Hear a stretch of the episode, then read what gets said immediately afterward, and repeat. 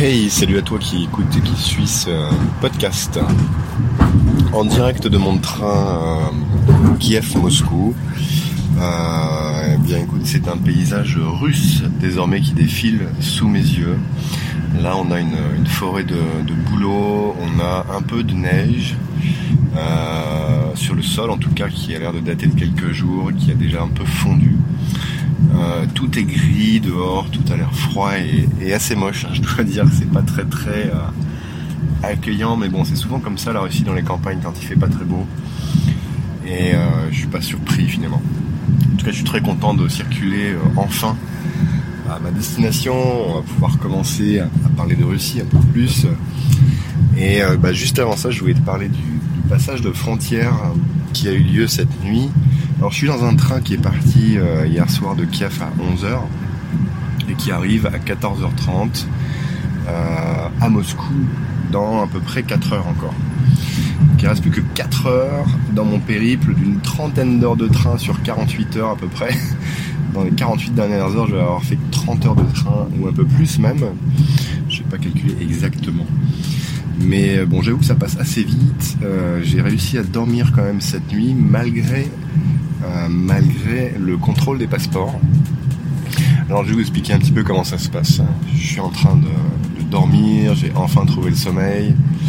Et vers 4 heures du matin, il y a le contrôleur, enfin, la personne, euh, l'employé en fait, qui est, chargé de vous, servir le thé et de vous donner des draps propres pour dormir, qui est dans chaque wagon en Russie, qui ouvre la porte tout d'un coup pour dire voilà en ukrainien, euh, contrôle des passeports, préparez-vous. Ok, bon. 4 heures du matin, vous vous réveillez, vous allumez une lumière, vous avez un peu mal aux yeux. Et puis le train commence à ralentir, on arrive dans une gare où effectivement euh, euh, des employés des, douanes ukrainiens montent à bord et progressivement contrôlent tout le monde. Alors c'est un petit peu euh, spécial ce moment-là parce qu'on est un peu dans l'attente, on entend des bruits tout autour du train, des bruits qui viennent des autres wagons de dehors, ça s'agite autour, on, sent une certaine agitation et en même temps, dans le wagon, toutes les portes euh, des compartiments sont ouvertes désormais en attendant les contrôles et la fin des contrôles. Et le plus étonnant, c'est qu'il n'y a vraiment pratiquement aucun bruit en fait.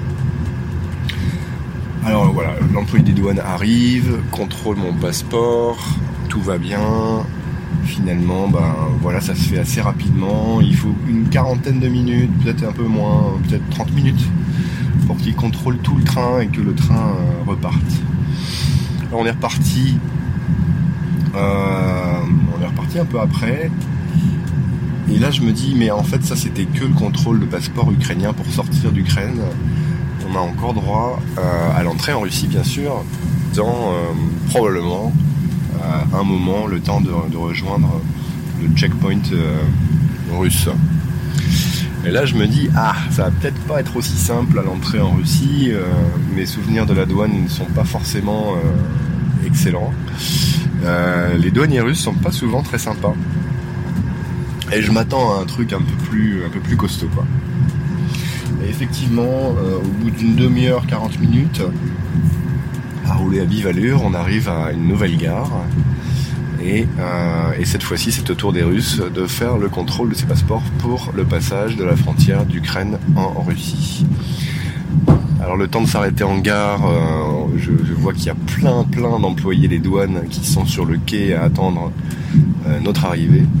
Il y en a vraiment beaucoup. Et je me dis, oh là là, d'accord, comité d'accueil est là. il va falloir euh, se faufiler ou je sais pas. Et puis bah, finalement j'ai un monsieur, un douanier qui est arrivé, qui m'a demandé mon passeport, je lui ai donné. Il a vu que j'étais français. Et il a été très très sympa en fait du début à la fin. C'était rigolo parce qu'il avait un peu la voix de, Vladimir Poutine lui-même. il a eu l'impression d'être contrôlé à l'entrée par, par Poutine. Euh, c'est plutôt marrant. Et euh, on a échangé quelques mots, c'était vraiment sympa. Enfin, le type était, euh, était content de, voir un français. Il m'a demandé d'où est-ce que je parlais aussi bien le russe et tout ça.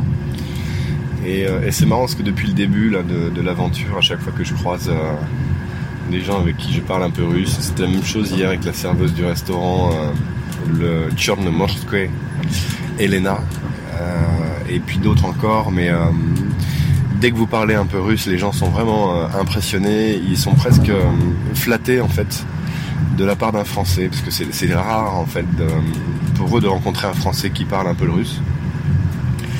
Et, du coup, ça vous met tout de suite dans une position euh, confortable en fait. Ils vous respectent pour ça, ils apprécient vraiment que, vous ayez fait l'effort d'apprendre leur langue, et ça se sent tout de suite.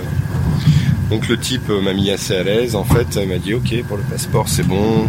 Est-ce que vous avez une carte d'immigration? Je lui dis non. donc le, le pravodnik, donc le responsable de wagon, euh, devait m'en donner une. Il s'est un peu fait engueuler par le douanier, gentiment, gentiment. Et il m'a apporté cette carte d'immigration à remplir, qu'on doit bien sûr remplir aussi à la main euh, pour son entrée et sa sortie euh, de Russie. Voilà, donc tout s'est bien passé finalement. J'étais assez, j'étais vraiment surpris de, l'accueil des douanes. C'était pas du tout aussi tendu que, je pourrais euh, m'y attendre, que ça pouvait euh, être tendu il y, a, quelques années. Euh, et, et ça, voilà, on, a été libéré de la gare vers 6 heures ce qui fait qu'en tout et pour tout, le contrôle des passeports entre la, entre la phase ukrainienne et la phase russe aura duré bah, deux bonnes heures quand même. Hein. En pleine nuit, pendant lesquelles vous ne pouvez pas euh, dormir. Donc voilà, heureusement j'ai un bon bouquin avec moi. Euh, prévoyez ça si vous partez en voyage, un ou plusieurs bons bouquins, surtout si vous partez un petit moment. Et euh, ça, vous, ça, vous, permettra de passer ce genre de moment de manière, somme toute, assez agréable. Donc on est reparti. Euh, je me suis fait réveiller ce matin euh, vers, euh, vers 10h. J'ai quand même pas mal dormi après. Et voilà, et en fait il y avait deux gamins qui couraient dans le couloir, qui étaient réveillés, tout excités. Et voilà. Donc je, viens de me boire un thé dans une de ces tasses avec, une armature en métal hein, que je montre en photo sur, sur Instagram. Si vous n'êtes pas encore sur Instagram pour suivre ces aventures en images, je vous invite à rejoindre russie.fr underscore en underscore Russie, russie.fr en Russie, avec du bas à chaque fois. Et vous verrez à quoi ça ressemble. En tout cas, ça roule, c'est parti pour la Russie. Je traverse toujours cette forêt de, de. Je viens de voir, euh, à mon avis, un lac ou une rivière gelée avec des Russes euh, assis sur, euh, sur une luge. Bah écoutez, c'est parti. Euh, je vous retrouve euh, très bientôt, donc plutôt sur euh, Moscou cette fois. Je vous remercie de commenter, ça fait toujours plaisir d'avoir vos commentaires, de partager éventuellement ce podcast et, et de me suivre en général. Et je vous dis à très bientôt pour la suite. Ciao